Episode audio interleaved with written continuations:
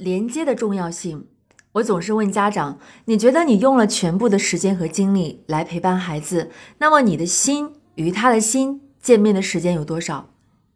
这正如很多人的婚姻，两个人天天共处一室，心却很久很久没有相遇了。连接是教育中一个非常关键的话题，甚至说是根本。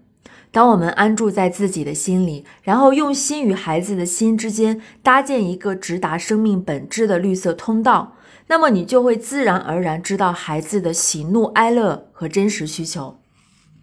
朋友是一位出色的音乐老师，一次聚会中谈起了歌唱，他说他没有五音不全这个概念，每个人的声音只要给他一个舒适的位置，都会和谐。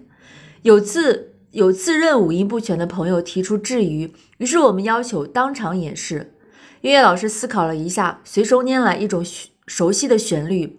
没过几分钟，房间里飘出美妙而和谐的合唱，每个人果真都找到了自己和声的方式。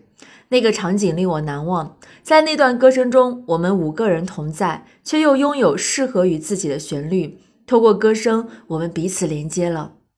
当然，连接绝不仅于如此。在电影《阿凡达》中，当同伴生命垂危的时候，纳美人就用长长的辫子来连接彼此，获得巨大的能量来挽救生命。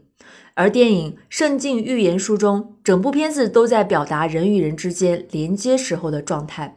通过能量与能量的流动，人们不仅会与人连接，而且能与物体与自然连接。这就是生命的美妙之处。十二岁以前的生命是充满灵性的生命，孩子天然拥有连接的能力，同时他们渴望连接。他们用自己灵敏的感官与丰富的感受，加上完全开放的心灵，时刻都在连接着身边的人与物。当成人的感官粗大、粗大，感受麻木且封闭心灵的时候，就完全无法获得儿童内在发出的讯息，连接因此断裂。暴力也因之产生，所以在尊重生命本质的教育中，心灵的连接比知识的学习更加能够滋养孩子的生命。